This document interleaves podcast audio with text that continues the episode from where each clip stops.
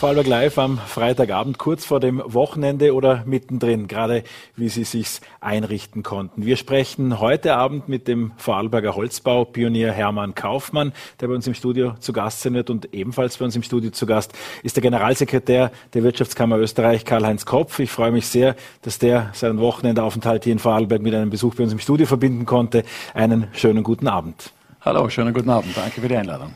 Herr Kopf, jetzt haben die Aktivisten von Fridays for Future, während Sie jetzt hier in Vorarlberg sind, heute den Sitz der Wirtschaftskammer besucht, beziehungsweise eine Demonstration vor dem Eingang abgehalten.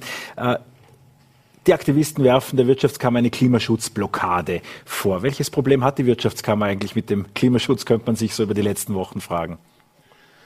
Ja, eigentlich überhaupt keinen, weil ich glaube, es gibt sowohl in der Wirtschaft wie auch äh, außerhalb der Wirtschaft nur noch ganz wenige Menschen, die äh, nicht einsehen oder dass äh, Klimaschutz nicht nur notwendig ist, sondern dass tiefgreifende Veränderungen auch in unserem persönlichen Leben, aber auch im Wirtschaften notwendig sind. Und diese Transformation auch in der Wirtschaft hat ja längst vor vielen Jahren begonnen.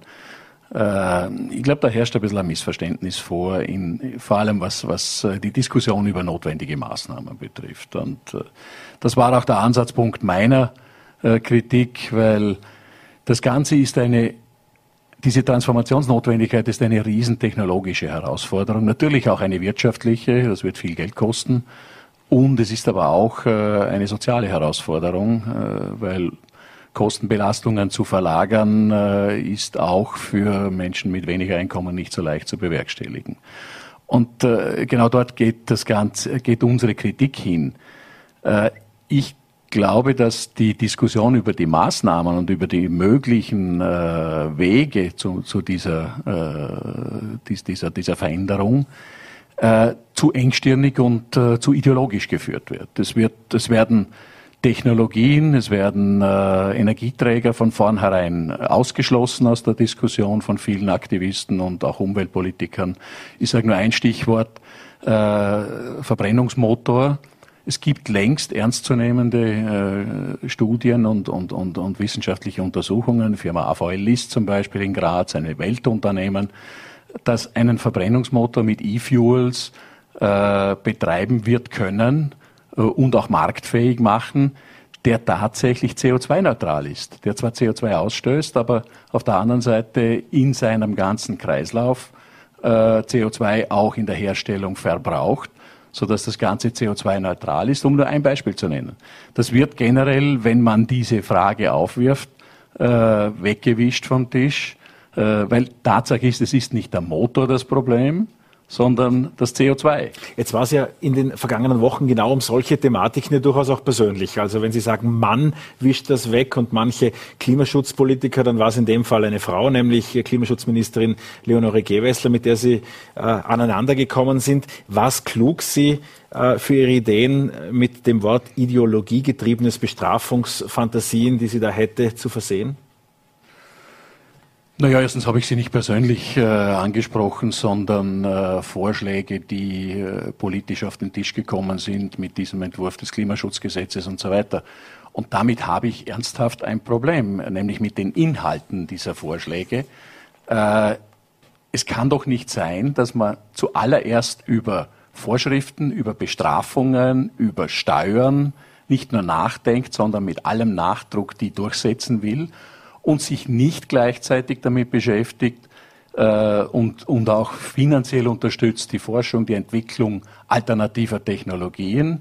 Es wird äh, beim, äh, im, im, im Individualverkehr nicht nur der Elektromotor sein. Beim Pkw wird er sich möglicherweise durchsetzen, aber es braucht, wir werden eine Vielzahl und alle technologischen Möglichkeiten brauchen, wenn wir diese sehr, sehr ambitionierten Ziele die wir uns gesetzt haben, erreichen wollen. Und da setzt unsere Kritik an. Jetzt als erstes fällt einem ein, Steuern zu erhöhen, äh, Vorschriften zu erlassen, aber den Menschen nicht die Möglichkeit zu geben, Alternativen äh, oder ihnen Alternativen anzubieten.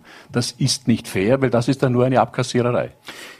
Die Vorschriften wird es vielleicht auch deshalb brauchen, weil auf freiwilliger Basis bisher die Ziele ja nicht erreicht werden konnten. Auch die Spur, die Flugspur ist äh, nicht äh, in der Art und Weise, als dass man die sich gesteckten Ziele, die EU-Klimaziele zum Beispiel mit zwei, bis 2030 gegenüber den Werten von 2005 eine 36-prozentige Senkung jener Bereiche, die bisher noch nicht äh, vom Emissionshandel erfasst sind, also Haushalt, Verkehr, genau die Bereiche, über die wir da gerade sprechen Zehn Prozentpunkte haben wir bisher erreicht. Immerhin mag man sagen, jetzt verbleiben noch achteinhalb Jahre, um den Rest zu schaffen. Ohne Vorschriften, ohne Androhung von hohen Steuern dürft's, werden engagierte Klimapolitiker sagen, halt einfach auch nicht gehen, oder?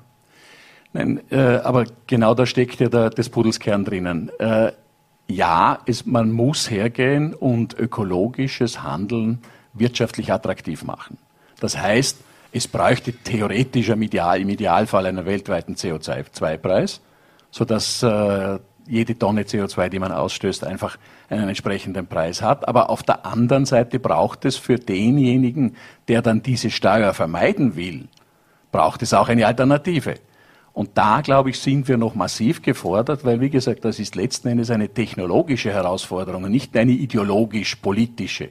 Das ist eine schlichtweg technologische Voraussetzung, wo allerdings die Politik gefordert ist, die Voraussetzungen dafür zu schaffen, damit die Leute umsteigen können. Wenn ich genug Angebot schaffe, weil ich es attraktiv mache, weil ich mit Forschungsgeldern, weil ich mit äh, äh, entsprechender Unterstützung äh, andere Energieträger wirtschaftlich mache, die eben CO2-neutral sind, äh, dann kann ich natürlich hergehen und sagen, auf der anderen Seite, ich verteuere CO2-Ausstoß, weil die Leute eine Möglichkeit haben, umzusteigen, dann werden sie es auch tun. Aber nur eine Steuer anzukündigen, ohne sich ausreichend und vor allem technologieoffen, nicht so eingeschränkt, ideologisch eingeschränkt auf ein paar wenige Energieträger und Technologien und die anderen ausschließen, das wird nicht reichen. Und am Ende werden die Leute Steuer zahlen, ohne dass man ihnen die Möglichkeit geboten hat, umzusteigen, nämlich flächendeckend umzusteigen. Und was wird dann passieren? Es wird letzten Endes sich auswirken auf unsere Preise, auf unsere Lebenshaltung. Es wird die Wirtschaft, den Wirtschaftsstandort äh, unattraktiver machen. Gewonnen haben wir dann gar nichts. Äh, auch das Klima hat nichts gewonnen dabei. Sie haben sich dann aber doch auf diesen politischen Streit hier eingelassen. Aus der Kritik kam die Antwort, wer die Klimaministerin angreift, kriegt vom Vizekanzler ausgerichtet, er sei kein, zwar kein Klimaleugner, aber ein Klimaschutzheuchler. Damit waren Sie dann doch persönlich angesprochen. Wie geht es jetzt in diesem Streit weiter? Ich habe äh, mit der äh, Frau Ministerin Gewessler persönlich eine sehr gute Gesprächsbasis. Äh, die habe ich nach wie vor. Jetzt kommt ein Aber. Nein, wir werden sie auch weiterhin haben und wir werden uns weiterhin auf der, auf der Ebene von, von Zahlen, Daten, Fakten versuchen auseinanderzusetzen. Äh, was ich halt, wo wir auch immer wieder Diskussionen haben, das ist genau dort, wo, und ich bleibe dabei, das äh, scheint mir ein Stück weit ideologiegetrieben zu sein, äh, eingrenzend äh, manche Möglichkeiten, die wir sehen in der Wirtschaft, ausschließen. Ja, da werden wir halt weiter diskutieren und mein Gott, diese, diese Zwischenrufe, ich meine, die Antwort von Werner Kogler in meine Richtung war ungefähr fünffach so heftig äh, wie meine Ansage äh, ans Klimaschutzgesetz oder an den Entwurf. Äh, das darf man in der Politik nicht so ernst nehmen. Äh, wir werden schauen, dass wir wieder auf eine vernünftige, äh, auch in der, in der, in der verbalen Auseinandersetzung vernünftige Ebene zurückkommen. So sah auch Ihre Pressemitteilung von heute Nachmittag aus, aber die grüne Wirtschaft forderte indes, die, die Beiträge auszusetzen, die Beitragszahlungen auszusetzen. Das ist ein Moment, wo die Wirtschaftskammer normalerweise immer sehr empfindlich reagiert. Naja, ich meine, die Frau Jungwirth, die Vorsitzende der grünen Wirtschaft, ist Kammerfunktionärin und sie ist äh, äh, auch Staatsbürgerin dieses Landes äh, und den Gesetzen dieses Landes verpflichtet. Also ein Aufruf zur Anarchie und zum Gesetzesbruch äh, ist dann schon etwas Heftiges. Also äh, wir sind kein Verein mit einer, wo jeder zahlen kann, was er will, sondern es gibt klare, auch gesetzliche Vorschriften, wie die Kammerbeiträge gestaltet sind.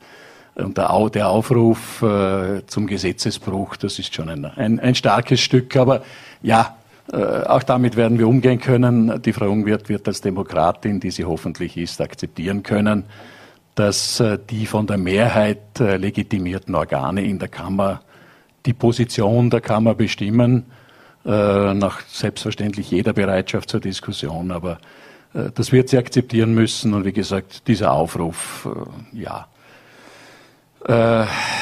ist eigentlich äh, ein Aufruf zum Rechtsbruch und das äh, kann man natürlich nicht akzeptieren. Entsponnen hat sich der Streit, um noch einmal sachlich auf das Klimathema zu kommen, äh, zum Abschluss des ersten Teils unseres Gespräches, an diesem Notfallmechanismus zur CO2-Bepreisung, wenn es dann eben Zielverfehlung erwartbar irgendwo dann gibt und die Regierung keine adäquaten Maßnahmen beschließt. Ähm, das Thema fortschrittliche Klimapolitik ist auch ein Wort, das immer wieder gefallen ist. Wie würden Sie denn fortschrittliche Klimapolitik äh, definieren?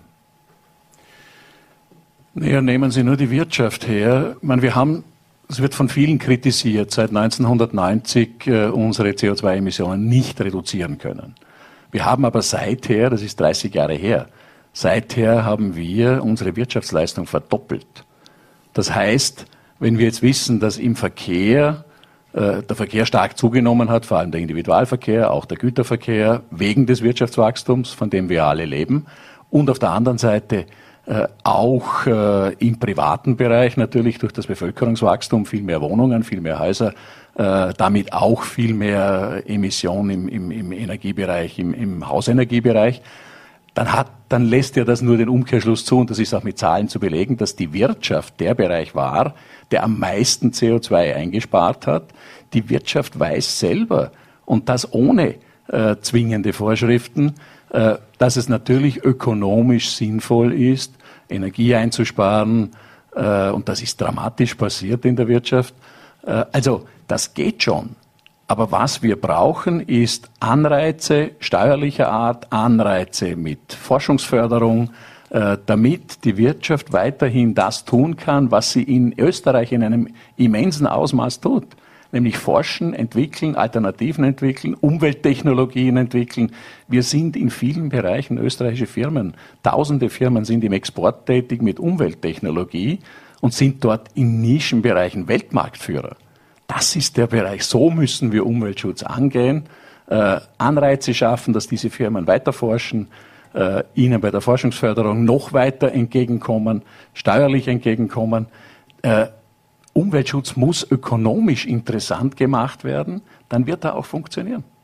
Das hat, hat auch die Wirtschaft in den letzten 30 Jahren gezeigt. Ein zweites Thema, wo die Wirtschaftskammer recht klare Position bezogen hat, ist äh, Flaschenpfand, in dem Fall nicht für Glasflaschen, sondern für Plastikflaschen. Da gab es auch eine klare Meinung dazu. Äh, der Vorarlberger Gemeindeverband zum Beispiel war einer jener, also die Kommunen hätten sich auch gewünscht, dass es diesen äh, Pfand gibt. Wieso war die Wirtschaftskammer so vehement dagegen?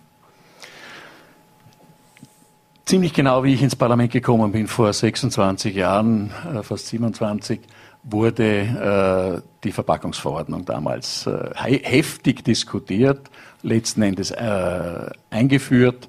Und die Wirtschaft hat es mit der Politik gemeinsam damals geschafft, ein flächendeckendes Sammel- und Verwertungssystem äh, für Haushaltsabfälle, Kunststoff, all diese Dinge, die wir heute selbstverständlich kennen. Wir trennen heute in den, in den Haushaltssack, wir geben die, die Kunststoffabfälle in den gelben Sack, wo, womit sie dann ja auch der Wiederverwertung und dem Recycling zugeführt werden können. Das funktioniert nur in den größeren Städten, vor allem in Wien nicht. In, wir haben in Österreich eine 70-prozentige Sammel- und Verwertungsquote, äh, müssen bis 2029 äh, 90 Prozent erreichen. Das ist sehr ambitioniert. Manche Bundesländer wie Vorarlberg sind schon knapp dran an diesen 90 Prozent. Aber Wien, und Wien hat jetzt gerade mit der, der, der Austria, äh, mit der Altstoffrecycling-Gesellschaft einen Pilotversuch gestartet, wie sie mit diesem getrennten Sammelsystem noch näher an die Wiener Haushalte hinkommen können und auch mit einer Kampagne äh, die Wiener Bevölkerung dazu bringen kann, auch noch stärker in diese getrennte Sammlung einzusteigen. Da macht es doch keinen Sinn, jetzt ein Konkurrenzsystem aufzuziehen, das dann dieses Sammelsystem, das wir haben, das ja auch nicht ganz billig ist, äh, konkurrenziert und schwächt und auf der anderen Seite dieses Sammelsystem dann mit einem Pfand in vielen kleinen Lebensmittelgeschäften ein Riesenproblem darstellen würde. Die haben keinen Platz dafür, Äh, so ein Automat kostet Zehntausende äh, Euro in der Anschaffung. Aber sie haben vor allem keinen Platz für, für das Handling, für die Rücknahme dieser, dieser Flaschen. Die muss man nämlich dann als Ganzes zurückbringen, damit sie der Automat annimmt. Man kann sie nicht wie jetzt zerkleinern und dann in den, Sack, in den gelben Sack schmeißen. Also da sprechen so viele Argumente dagegen. Wir sprechen uns ja nicht dagegen aus, die Sammel- und Verwertungsquote zu, zu erreichen und alles zu tun, auch das, das jetzige Sammelsystem noch zu perfektionieren. Aber da, nur jetzt einfach ein System aus Deutschland, das 40 Jahre alt ist, kopieren zu wollen, weil es die Deutschen haben und wir haben ein viel besseres, funktionierendes, das kann nicht der Weisheit letzter Schluss sein. Und genau deswegen versuchen wir, dieses, äh, diese, dieses Pfand zu verhindern, äh, weil es einfach keinen Sinn macht, weil Österreich einen anderen Weg gegangen ist, schon vor, vor 30 Jahren, und der funktioniert. Klimagesetze vorsichtig äh, bewerten zu wollen. Sie haben ja selber gesagt, auch dieses Pfand verhindern zu wollen. Was sind denn Maßnahmen, die die Wirtschaftskammer in den kommenden drei bis fünf Jahren in Sachen Klimaschutz, Umweltschutz fordert? In welchen Bereichen muss, ich vermute, es kommen Förderthematiken, aber in welchen Bereichen muss die Wirtschaft besser werden? Denn dass ein Beitrag geleistet wurde, ist ja unbestritten. Offenbar ist es nicht genug. Naja, es wird äh, weiterhin äh, die Dekarbonisierung der, der Produktionsprozesse natürlich vonstatten gehen müssen. Aber auch da ist natürlich Vorsicht insofern geboten, als es wenig Sinn machen würde, beispielsweise eine, eine Stahlproduktion in, in, bei der Föst in Linz jetzt ins Ausland zu vertreiben, äh, weil, um, um CO2 einzusparen, äh, weil jede Tonne Stahl, die, die irgendwo in, in, in, Osteuropa oder gar in China hergestellt wird, äh, hat die dort einen doppelten CO2-Ausstoß als bei uns, weil, weil eben bei uns schon so effizient äh, gearbeitet wird. Aber ja, da geht es jetzt vor allem darum, neue Technologien zu forcieren. Die Föst äh, steht kurz davor, äh, Wasserstoffe einsetzen zu wollen äh, und, und ein großes Projekt zu starten bräuchte aber dafür natürlich für die Herstellung des Wasserstoffs äh, Strom. Das heißt, wir haben ein Riesenproblem. Das dasselbe gilt ja auch für die E-Mobilität im Pkw-Bereich. Auch äh, da brauchen wir äh, Unmengen an Strom, wenn die Menschen tatsächlich alle in nächster Zeit stark umsteigen auf das Elektroauto. Da haben wir ein Problem. Und, dann, und den Strom wollen wir bis 2030 zu 100 Prozent aus äh, erneuerbaren Energiequellen haben. Das heißt, äh, wir brauchen Unmengen mehr Strom der soll nur noch aus äh, ökologischen Anlagen, also aus, aus Ökostrom kommen. Und der, der wird dezentral produziert werden, dezentraler als heute in vielen dezentralen Anlagen. Und der muss ja auch transportiert werden. Wir haben ein Riesenproblem mit Genehmigungsdauern für, für Leitungen. Stromleitungen zum Beispiel, ich mag jetzt gar nicht an die, an die 380 kV-Leitung in Salzburg denken, die schon 20 Jahre da, äh, dauert im Genehmigungsverfahren aber auch äh, kleinere Wasserkraftwerke und ähnliche Dinge, die dauern in ihrer äh, Genehmigungsphase 10, 12 Jahre. Äh, das ist alles zu lange, vor allem wenn man an die Notwendigkeiten des Klimaschutzes denkt. Äh, und was ich vor allem noch einmal auf das zurückzukommen, was brauchen wir die nächsten Jahre? Wir brauchen einen völlig offenen Zugang technologisch, einen technologieoffenen Zugang, nichts ausschließend äh, und, und auch in der, in der Forschungsförderung möglichst äh, vielen Technologien, auch wenn sie im Moment vielleicht noch unrealistisch scheinen, wenn sie im Moment weit weg sind von wirtschaftlich, äh, ihnen eine Chance zu geben in, in der Forschung, sind schon so tolle Erfolge gelungen. Wenn ich mir nur denke, wie die Photovoltaik sich die letzten 15 Jahre in der Wirtschaftlichkeit entwickelt hat. Man hat es ja gesehen an, den, an der stark rückläufigen Notwendigkeit der Förderung je Kilowattstunde, die aus Photovoltaik äh, gewonnen wurde. Weil das Ganze eben immer wirtschaftlicher, äh, immer günstiger geworden ist, die Paneele äh, auf den Dächern äh, immer günstiger geworden sind in der Herstellung und das Ganze immer effizienter geworden ist. Das ist der Weg.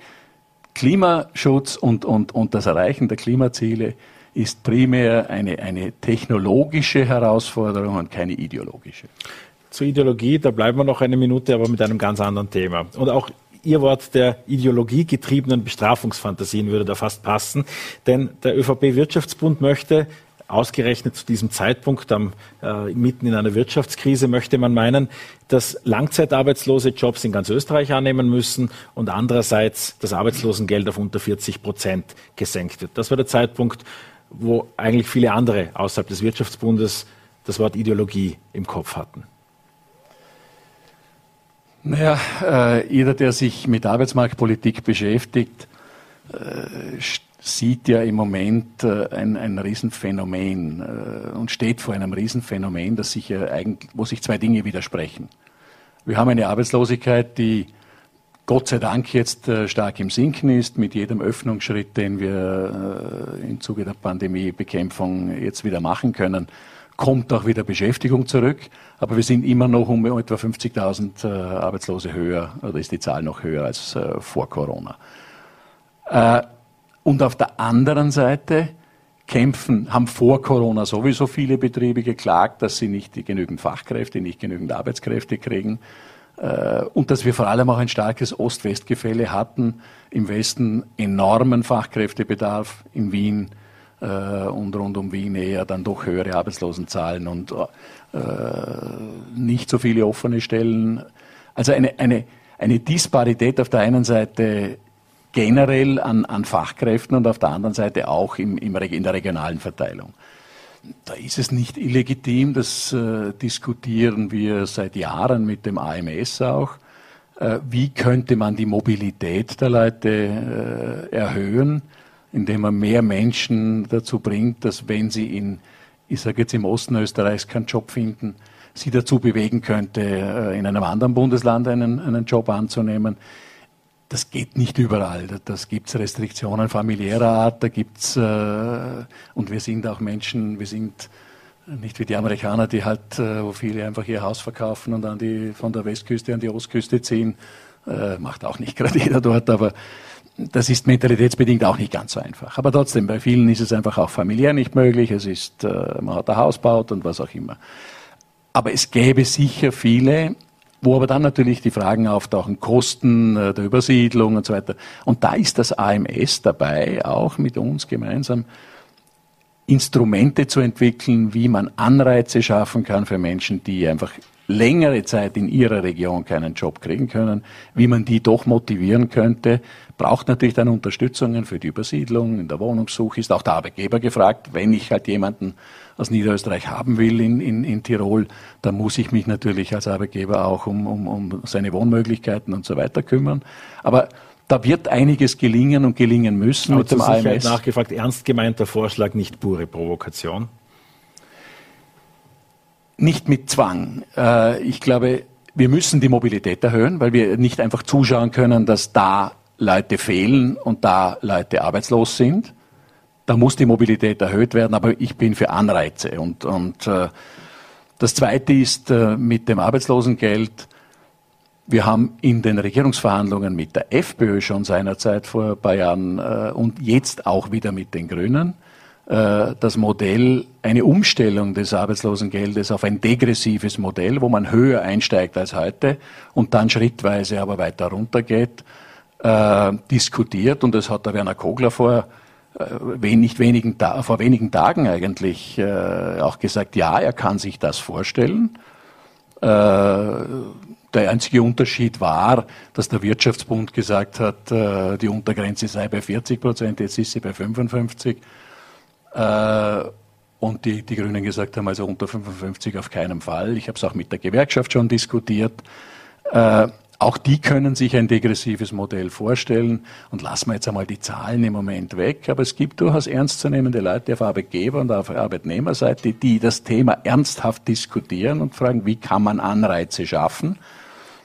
Und da scheint die degressive Gestaltung, also ein Arbeitslosengeld, das im Laufe der Zeit abnimmt, durchaus etwas zu sein, auf das man sich verständigen könnte. Zum Abschluss unseres Gesprächs kann ich Sie natürlich nicht aus unserem Studio entweichen lassen, ohne zu Parteiinternas zu fragen, Herr Kopf. Der Bundeskanzler musste nun von Seiten der Landeshauptleute gestürzt werden. Man mag sich fragen, ob das ein gutes oder ein schlechtes Zeichen ist, aber alle Landeshauptleute haben ausrichten lassen. Natürlich stehen wir hinter dem Bundeskanzler. Er ist dem Vorwurf auf, ausgesetzt, die Unwahrheit gesagt zu haben in einem Untersuchungsausschuss. Wie sehr schadet die derzeitige Situation Sebastian Kurz, dem Finanzminister Gernot Blümel und der ÖVP insgesamt? Naja, ich glaube, äh, generell schadet natürlich äh, eine Diskussion, wo über eine längere Zeit Regierungsmitglieder und äh, in diesem Fall sogar der Regierungschef äh, sich verteidigen muss gegen Vorwürfe, entweder man, dass er sich gegen Vorwürfe der politisch Andersdenkenden oder der Opposition verteidigen muss, das ist das tägliche Brot. Gegen Vorwürfe oder gepaart mit Vorwürfen der, der Staatsanwaltschaft ist das sicher besonders unangenehm, hat es aber in der Vergangenheit natürlich auch immer wieder gegeben. Letzten Endes sind auch Politiker äh, Menschen, vor denen das Strafrecht nicht Halt macht. Und da kommt es auch zu solchen Situationen. Das hat es bei Kreisky schon gegeben, das hat es bei Feimann schon gegeben und, und bei vielen anderen auch. Äh, in diesem speziellen Fall natürlich doppelt unangenehm. Äh, wir sind in einer Pandemiesituation, wo man alle Kraft braucht, äh, um, um, um diese Situation zu meistern. Und trotzdem, auch in dieser Situation, logischerweise, äh, hat der Rechtsstaat äh, sein Recht oder pocht darauf sein Recht. Das ist auch gut so. In dieser speziellen Causa ist natürlich eine, eine, eine komplizierte Angelegenheit. Es ist ein Untersuchungsausschuss äh, parallel äh, zu staatsanwaltschaftlichen Untersuchungen, das habe ich immer gesagt, immer eine heikle Angelegenheit. Ähm, vor allem, wenn man dann einmal Beschuldigter ist. Äh, deswegen gibt es dann im Untersuchungsausschuss ja auch die Möglichkeit, äh, Antworten zu verweigern, weil man vielleicht beschuldigt ist, äh, andernorts in der, in der, in der, von der Justiz. Äh, nichtsdestotrotz alles, was ich bisher wahrgenommen habe, und der Bundeskanzler hat äh, in, vor ein paar Tagen äh, in der Zeit im Bild 2 auch ein langes Interview gegeben, wo er die Fragen von, von Armin Wolf sehr, sehr ausführlich beantwortet hat. Und wenn ich diese Gegenüberstellungen auch gesehen habe, dann muss ich auch sagen, ich kann dort keine, keine äh, vorsätzliche Falschaussage des Bundeskanzlers erkennen mit all den Gegenüberstellungen, die ich da gesehen habe. Aber unangenehm ist es allemal, weil mir wäre viel lieber, hätte den Rücken frei für die politische Arbeit. Herr Kopf, an der ÖVP-Vorsitzführung gab es ja auch immer wieder Kritik an Wolfgang Sobotka, der in diesem Untersuchungsausschuss dann doch ab und zu, äh, ich sage mal, sehr nach seiner Fasson auch vorgegangen ist, jedenfalls von den anderen Parteien äh, heftig kritisiert wurde. Sie waren ja auch schon mit U-Ausschüssen in der Leitung äh, betraut, Stichwort Eurofighter, und haben, wenn ich das recht erinnere, von allen Seiten sehr, sehr gute Noten bekommen. Was macht Sobotka anders als Karl-Heinz Kopf? Das kann und will der Karl-Heinz Kopf nicht beantworten, das müssen andere beantworten. Dann eine Frage noch, bin da auch gespannt auf Ihre Antwort. Äh, falls der Bundeskanzler mit einer Anklage sich auseinandergesetzt fühlt, ist er dann als Bundeskanzler weiterhin der Richtige? Hat er dann den Rücken frei, wie Sie das eben formulierten? Ja, noch einmal, die, die Sache ist, so wie sie sich für mich darstellt, ähm, gehe ich erstens nicht davon aus, dass es zu einer Anklage kommt. Und ich glaube auch, dass äh, selbst wenn es dazu käme, er weiterhin, man ist, wir sind in einem Rechtsstaat und äh, da ist eine Anklage noch keine Verurteilung äh, und damit gilt auch weiterhin, hat auch weiterhin die Unschuldsvermutung in der öffentlichen Beurteilung zu gelten. Also ich denke, dass er auch dann in der Lage wäre, äh, das Amt weiterzuführen. Karl-Heinz Kopf, Generalsekretär der Wirtschaftskammer Österreich, vielen Dank für den Besuch bei uns im Studio. Sehr, sehr gerne. Danke. Vielen Dank, ein schönes Wochenende. Wünsche ich auch. Und bei uns, kurz bevor wir dann tatsächlich im Wochenende sind, geht es weiter mit äh, unserem nächsten Studiogast, äh, den ich zu mir bitte, nämlich Holzbau, Pionier und Architektur, Professor Hermann Kaufmann. Wir können, glaube ich, gerade den Wechsel durchführen, Herr Kopf. So gerne ich Sie weiterhin bei uns behalten würde, Ihr Mikro gerne mitnehmen, damit alle unsere Hygienevorschriften äh, erfüllt sind. Und äh, Hermann Kaufmann begrüßen wir ganz, ganz herzlich bei uns im fliegenden Wechsel bei Vorarlberg Live. Ähm, wobei Architekturprofessor, da gab es eine Zäsur vor einigen Tagen, Hermann Kaufmann. Nach fast 20 Jahren als Professor an der TU München wurden Sie in den Ruhestand verabschiedet. Was heißt das jetzt für das Leben von Hermann Kaufmann? Das heißt eine gewisse Erleichterung. Jetzt habe ich nur noch einen Beruf und nicht zwei, die gleichzeitig funktionieren mussten und dem Alter entsprechend natürlich auch eine, wie gesagt, eine, ja, eine adäquate Belastungssituation, die, auf die ich mich jetzt sehr freue. Dass mein Büro läuft weiter, Das geht ganz normal, wie es bis jetzt gelaufen ist, aber diese eine Belastung ist derzeit weg. Wir kommen gleich zu den unterschiedlichen Aspekten. Jetzt eines, was vielen zum Thema Holzbau derzeit durch den Kopf schießt, ist natürlich die Preissituation des Rohstoffs. Für Holz werden Preise aufgerufen, sofern es überhaupt erhältlich ist. Äh, viele Handwerksbetriebe bestellen eine Lastwagenladung voll und bekommen ein Drittel davon. Was läuft derzeit im Ökosystem des Holzbaus schief? Ja, es ist wahrscheinlich nicht das Ökosystem, das da schuldig ist daran, sondern es ist im Prinzip die gesamtwirtschaftliche Situation. Was wir einfach derzeit, was wir sehen, ist, dass der Holzmarkt genauso wie bei vielen anderen Produkten mittlerweile international geworden ist. Holz ist ein Rohstoff, der international, weltweit sehr stark nachgefragt wird, weltweit diesen wirtschaftlichen Situationen unterliegt. Und wenn die Amerikaner auf einmal zu wenig Holz haben, und auf der ganzen Welt Holz zusammenkaufen, dann wirkt sich diese Situation bis nach Vorarlberg aus. Dass also der, der Markt leergefegt wird, Amerikaner doppelte und dreifache Preise zahlen, Europas Sägewerke das Holz natürlich dort verkaufen, wo sie am meisten Geld damit verdienen, ist wahrscheinlich klar. Das würde wahrscheinlich jeder von uns machen. Und das bewirkt, dass die Preise bei uns ebenfalls steigen. Wie glauben Sie, wirkt sich das in den kommenden Monaten, gegebenenfalls auch in den kommenden Jahren aus? Wird das zu einer stärkeren Nutzung des Waldes in Vorarlberg, in Regionen wie Vorarlberg führen? Äh, oder ist das ein preisliches Auf und Ab, das sich auch wieder entspannen wird? Also ich glaube, das wird sich, das wird sich wieder entspannen. Vielleicht nicht in dem Maße, wie wir es, wie wir es vorher hatten. Also Preissteigerungen werden wahrscheinlich nirgends wieder so zurückgenommen, dass sie auf das, auf das vor, vor, also auf dieses vor, vor der Niveau zurückgehen werden. Es wird also eine gewisse, eine, eine gewisse Steigerung bleiben. Aber wenn man ganz ehrlich ist, es ist auch einfach fast ein Nachziehen der Preise des Holzes, weil was ich jetzt gemerkt habe in den letzten 10, 15 Jahren, ist, ist, sind die Preise für Holz und für Holzprodukte kaum gestiegen. Das heißt, wenn man, wenn man zum Beispiel einen Brettschichtholzträger, also einen Leimbinder, wie man bei uns so landläufig sagt, wenn man den vor die, wenn man den, der, der war vor 15 Jahren, war er ungefähr im Verhältnis zu der Wirtschaftsleistung oder zu der Kaufkraft eigentlich gleich da wie heute. Also das heißt, es ist man wusste, man wusste es, dass diese Preise irgendwann einmal steigen werden. Natürlich hat die Industrie das hergebracht durch Rationalisierung, dass einfach diese, diese Produkte nach wie vor billig angeboten werden konnten. Aber das wird sich in dem Fall wird sich, hat, hat, wie gesagt, diese Preise haben jetzt einfach nachgezogen.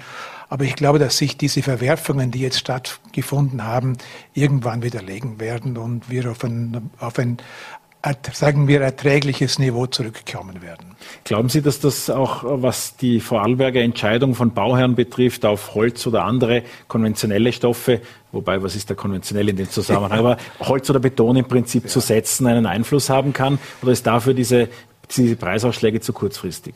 Also was mich an der derzeitigen Situation ein bisschen stört, ist, dass jetzt so getan wird, dass es alles jetzt so teuer wird, dass man sich das überhaupt nicht mehr leisten kann. Und das stimmt ja nicht ganz. Ich habe es einmal ausgerechnet, wenn, also wenn, man, wenn, wenn auch der Holzpreis 30 Prozent steigt für ein normales Holzgebäude, dann heißt es für die Gesamtkosten eine, eine Steigerung vielleicht zwischen ein und zwei Prozent. Das wirkt sich also nicht so aus, wie das jetzt derzeit diskutiert worden ist. Also das, das Gebäude wird deswegen nicht 30 Prozent teurer.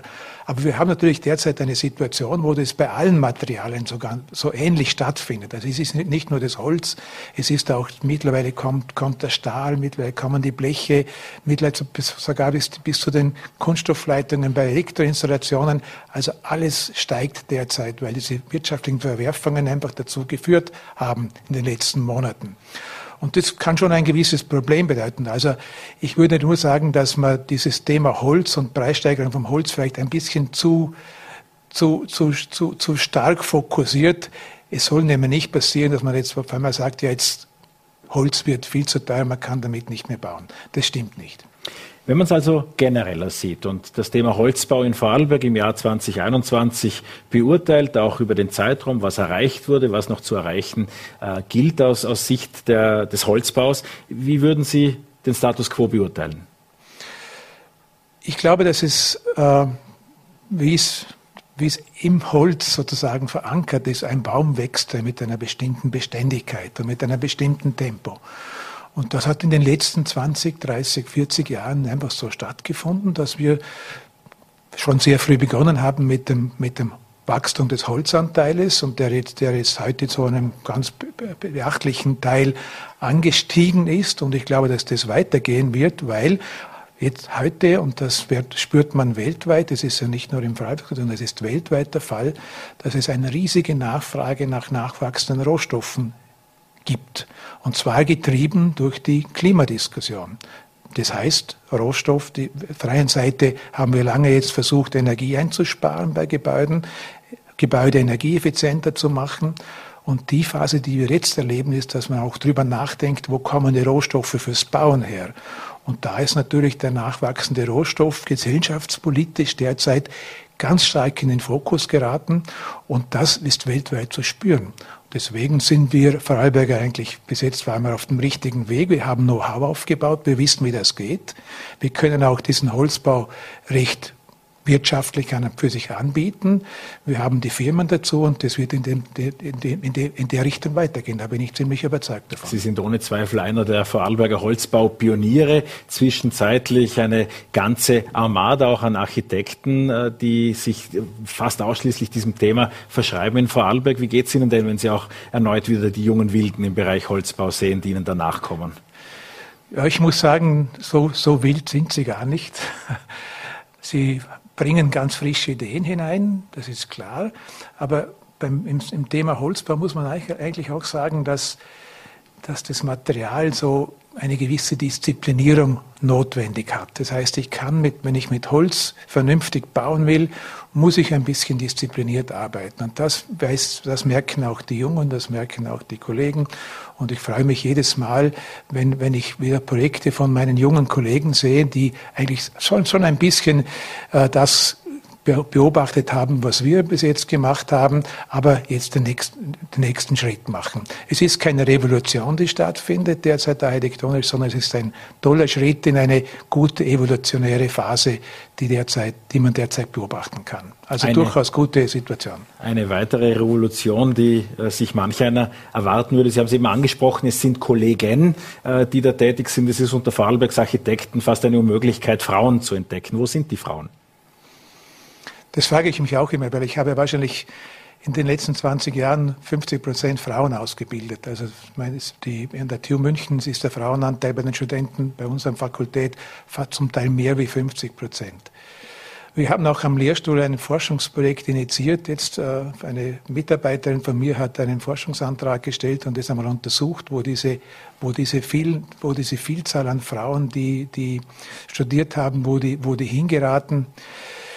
Ja, da gibt es natürlich viele Antworten. Oder? Und das, das, das ist einfach so, dass, dass das Thema der Familiengründung, dann auch das Selbstbewusstsein, wie Frauen in einen Beruf reingehen, auch die, auch die Situation am, Bau, im Bauwesen selber, eine doch nach wie vor sehr männlich dominierte Szene, dass es alles nicht dazu äh, oder dem, die, die Steigerung des Frauenanteils im Beruf gefördert hat.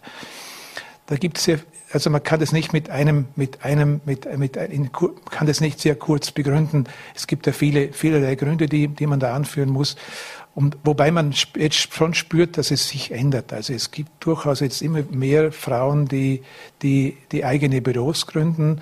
Man spürt es auch ein bisschen, wenn man die Architekturzeitschriften aufschlägt nach wie vor männlich sehr stark demoniert, aber die Frauen kommen, sind im Begriff sozusagen auch, so wie der Holzbau des Terrain erobert, auch die werden die Frauen des Terrain erobern. Das wäre eine gute Nachricht. Äh, wer Sie jetzt schon einige Jahre kennt, der weiß, der Hermann Kaufmann, der hat für mehrgeschossigen Holzbau gekämpft, der hat sich äh, mit Holzhochhäusern beschäftigt. Wenn man da jetzt die Checkliste mal anschauen, wie, wie stehen wir bei diesen Zielen? Es ist doch die Mischung aus Beton, Kern und Holzbau etwas, was äh, schon salonfähig geworden ist, auch zum Wirtschafts Geschäftsmodell geworden ist. Mehrgeschossige Holzbürobauten kennt man auch im Land, auch aus äh, ihrer Feder sozusagen. Wie, wie stellt sich diese Herausforderung derzeit dar? Was geht im Holzbau und wo ist die Grenze dessen, was noch nicht geht? Also gehen, wenn man das von der, die Frage von hinten aufzeigt, gehen tut eigentlich meines Erachtens fast alles.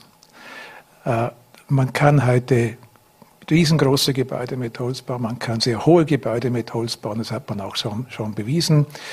Gehen tut technisch gesehen und mittlerweile sogar auch brandschutzmäßig gesehen eigentlich fast alles. Es ist noch nicht ganz so klar und, nicht, und, man muss bei bestimmten Größenordnungen braucht man spezielle Planungsleistungen, spezielle Brandschutzkonzepte und so weiter. Das ist also nicht so geregelt wie das unter Anführungszeichen normale Bauen. Da sind wir noch da ist man dran, aber das wird sich auch nicht von heute auf morgen einfach schlagartig entwickeln, weil diese Größenordnungen bis dato ja auch nicht gefragt waren und auch der Gesetzgeber gar nicht reagieren mussten auf solche Größ Größenordnungen. Das ist jetzt derzeit wirklich sehr stark im Gange. Es, es, ich habe so international habe ich ein bisschen die Ohren offen und wir werden international sehr oft angefragt, äh, für bestimmte Projekte Hilfestellungen zu leisten, sozusagen als Berat, als Büro, das bekannt ist, dass es Holz ohne Fehler schreiben kann, was ja bei vielen Büros noch lange nicht der Fall ist. Und da merken wir derzeit, dass speziell große Investorengruppen oder große Investorenfirmen oder Projektentwicklungsfirmen diesen Baustoff derzeit sehr stark forcieren.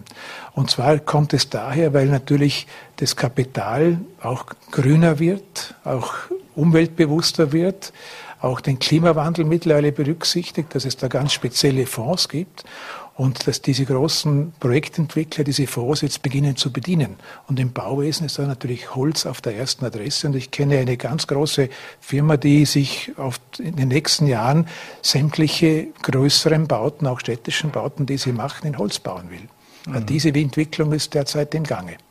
Gibt es in Ihrer Heimat in Vorarlberg Bauten, wo man sich auch beim Vorbeifahren ab und zu denkt, Hargotine, irgendwann würde ich das in Holz gerne planen? Ja, wobei äh, wir sind, ich glaube, mir fällt jetzt spontan nichts ein, wo ich sagen kann, doch, das hätte man, das wäre ein Holz. Was, was mich, was, was, was, was ich, was, was ich heraus, wahnsinnig herausfordernd fände wieder, dass das Holz wieder mehr in den Industriebau hineingelangt. Das war eine Zeit lang ziemlich gut, dann hat man das vergessen, da ist, da ist, da ist der, Zeit lang der Stahlpreis relativ billig gewesen, hat also die Holzgeschichte ein bisschen vergessen. Heute haben wir ganz wieder andere Technologien, um diesen, diese großen Spannweiten, diese großen Tragwerke ebenfalls sehr kostengünstig in Holz zu bauen. Und das wäre eine große Herausforderung, aber da braucht es dann wieder die Firmenstrukturen dafür, die sozusagen diese Dinge, diese diese Dinge in die Hand nehmen. Ja, und die, ist, die sind derzeit noch nicht in Sicht.